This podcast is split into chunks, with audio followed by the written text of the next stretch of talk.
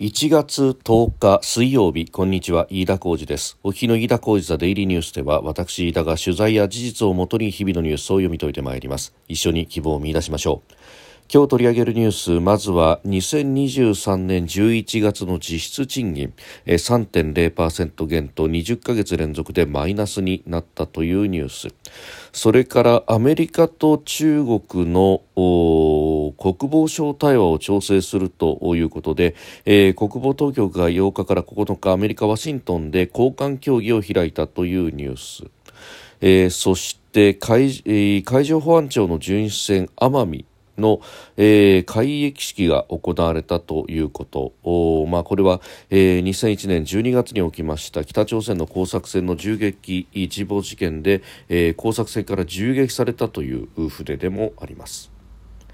収録しておりますのが1月10日日本時間の夕方6時半というところです。すでに東京の市場閉まっております。日経平均株価の終値は昨日と比べ678円54銭高。3万4441円72銭で取引を終えました。終値ベースで90年2月28日以来およそ33年11ヶ月ぶりの高値と、えー、いうことであります、えー、前日のアメリカのハイテク株高あるいは外為相場での円安ドル高方向に触れたことを追い風に買いが強まったということでありました。えー、まあ、株価はそうした推移をしておりますけれども一方で実体経済どうかというところ、えー、厚労省が今日発表した2023年11月の毎月勤労統計調査の速報値で、えー、5人以上の従業員がいる事業所の数字を見ると1人当たりの賃金は物価を考慮した実質の数字で前の年の同じ月と比べて3.0%減であったということであります。まあ、マイナスは20ヶ月連続ということで、まあ、物価が、えー、上がりだした、まあ、特に外為あるいは油の値段というところが飛び出したところからですね、えー、ずっとマイナスが続いているという状況であります。で一方で現金給与総額で見るとこれはあのプラス圏に、えー、去年おと年の段階から推移しているということがありますんで、まあ、賃金はもちろん伸びているけれども物価の伸びにこれが追いついていないという状況が、まあ、続いているということで、えー、あります。でまあこれがね、えー、物価高がということになりますけれども、まあ、物価が高くなっていると、まあ、これをインフレなのか、えー、どうなのかというのはまた議論があるところであります。まあ、数字だけ見ると、えー、の、えー、いずれの数字も、まあ、総合の数字もですね、生成除いたものも、エネルギーまで除いたものもですね、えー、べ、てあの2%以上に推移してますんで、まあ、それだけを見ると、えー、まあ、あデフレという状況ではないと、インフレじゃないかということであります。まあ、この物価の上昇も受けてですね、えー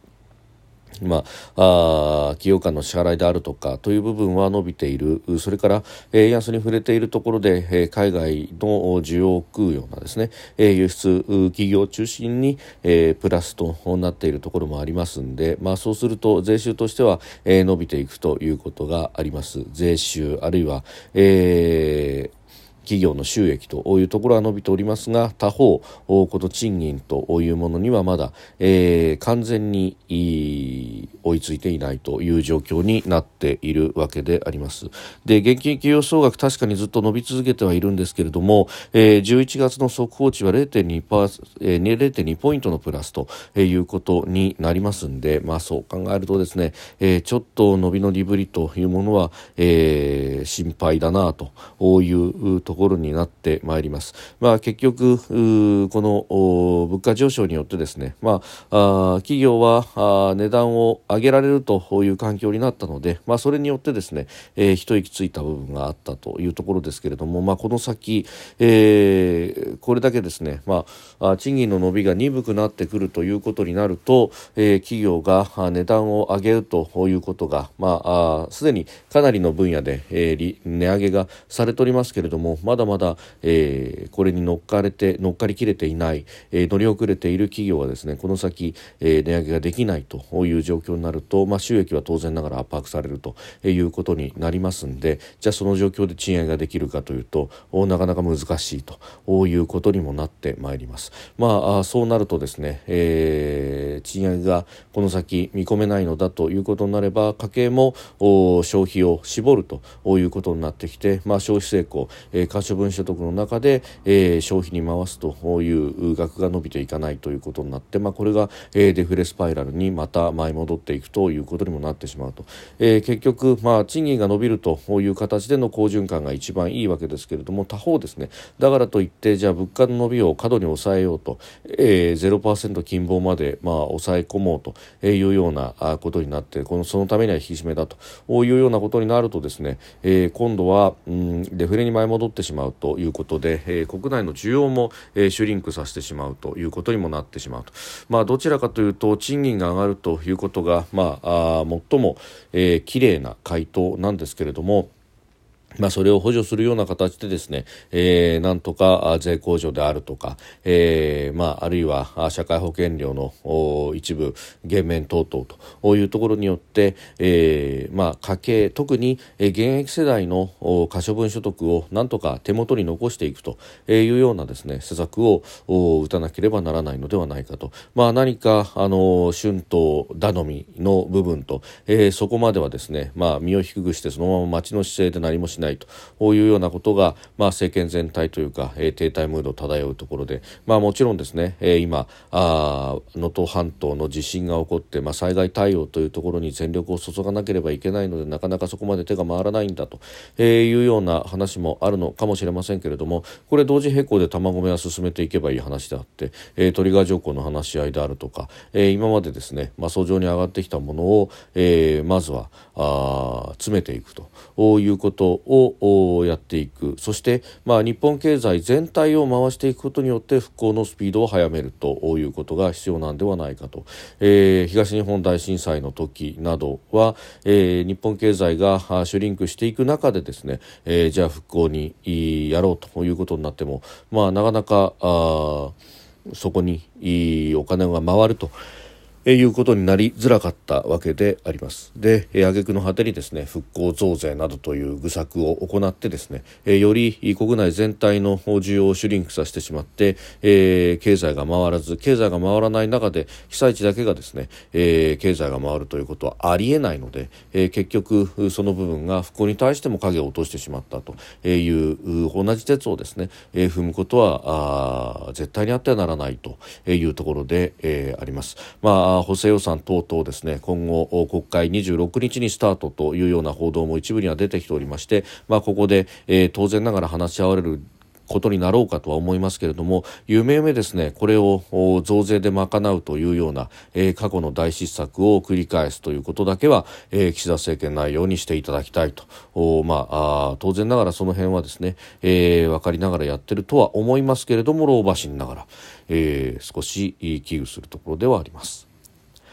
それからですね、アメリカと中国、まあ、様々な分野で角を突き合わせている一方でですね、まあ、対話の、えー、チャンネルは残しておきたいというところで、まあ、去年11月にありました米中の首脳会談、えー、バイデン大統領と習近平国家主席があった後、まあ、その中で、えー、国防大臣同士の対話というものは、まあ、チャンネルは開いておこうということで、えー、合意は見たというところでありますが、まあ、これに向けてですね、えー、米中両国の国防当局が8日から9日アメリカ・ワシントンで、防衛政策に関する交換協議を開いたということであります。で中国の国防省によれば、えー、中国側は台湾問題についていかなる妥協も譲歩もしないと述べたということで、えー、アメリカが台湾への武器売却を停止して台湾独立に反対するよう要求したということであります。まあ台湾独立ということをですねじゃあアメリカ側が推しているのかあるいは、えー、現状の民進党政権が言っているのかというと全くそんなことはないと。現状維持だというふうに、まあ、民進党の、えー、今の総統候補の来清徳氏も言えば、えー、アメリカ側だってですねえ独立というような言葉を使うわけではなく現状維持という部分をまずは、えー、言っているわけでありますけれども、まあここですね、えー、中国側としては、まあ、お題目をまずは繰り返すというような形になっております。で、まあ、あの、しきりにですね、えー、来世徳があ相当になれば、戦争だということを、まあ、言っていると、まあ、それをインフルエンスオペレーションとしても使っているというところがありますけれども、まあ、その部分をですね、えー、この交換協議でも、まあ、出してきていると、まあ、逆に路線と反するようなことは、まあ、言えないというのが、まあ、この交換と言いながらも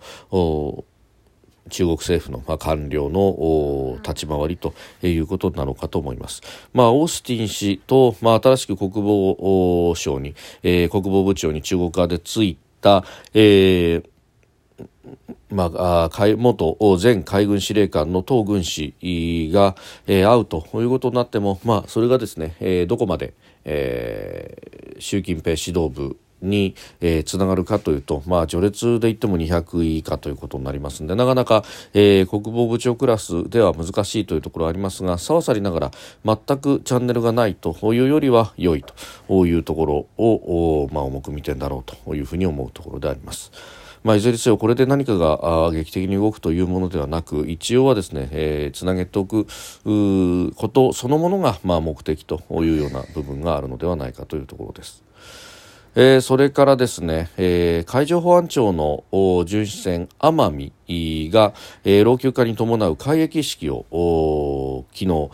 佐世保海上保安部長崎県で、えー、行ったということであります。でこの船はあ鹿児島奄美大島沖で、えー、2001年12月に起きました北朝鮮の工作船の銃撃沈没事件で、えー、工作船から銃撃されたという船でもありまして、えー、この時には100発以上被弾、えー、乗組員3人が負傷したというものでありました。でこれあのもともとですね、日本の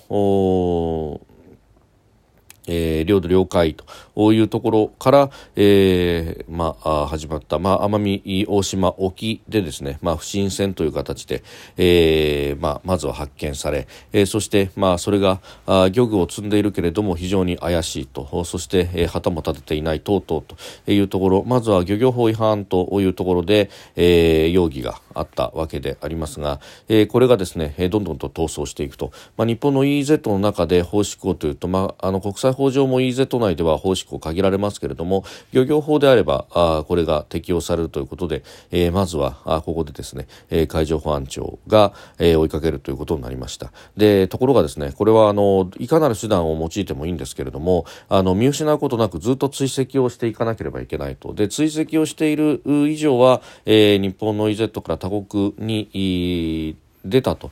してもですね、まあ、あその他の沿岸国の領海に入るまでは、えー、追跡が可能だということになっていて、まあ、あ代わり番号にですね航空機も出しながら、えー、ずっと追跡をしていったということがあります。で、えー、しかるべき手順を踏みながらあ警告射撃等も行ったというところで、まあ、向こうからも撃ってきたと、まあ、それもですねロケット砲なども使って撃ってきたというような話もありで、えー、最後はは自陣をしたと、えー、自爆をしたんではないかというふうに見られております。でこの北朝鮮の工作船の方はですね、えー、今は引き上げられて、まあ、この引き上げに関しても中国の EEZ 内であったということで、まあ、そこの、えー、交渉であるとかも、まあ、かなり時間を要したんですが当時の小泉政権あるいはあ当時の、えー、まあえ、国土交通大臣、えーまあ、国土交通省があ海上保安庁を召喚しているということがありますので、まあ、その扇千景氏であったと記憶しておりますが、えー、おのおのですね、あの全力を尽くして、えー、必ず引き上げるんだと。こういうことそして、まあ、これは捜査の一環なんであるということで、えー、交渉して、え、中国との間で、えー、交渉して、えー、引き上げたという歴史があるとでその引き上げた工作船に関しては今もですね、えー、横浜の赤レンガ倉庫の先にあります海上保安庁の資料館で、えー、無料で見ることができるということであります。まあ、漁船には似つかわしくない大きなエンジンであるとか、えー、構造も全く漁船としては似つかわしくないもので、えー、そして、まあ、あ一緒に引き上げられたですねその乗組員らが、えー、使用していたであろう携帯電話であるとかも含めて、えー、展示がなされております。まあ、この辺りもですね、まあ、経緯などの詳しくいいところもそこで展示がされていますので、まあ、ご興味ある方はぜひ足を運んでいただければと思います。まあ、あ相当ですね、えー、そうした浸透工作であるとかそして、えー、かなり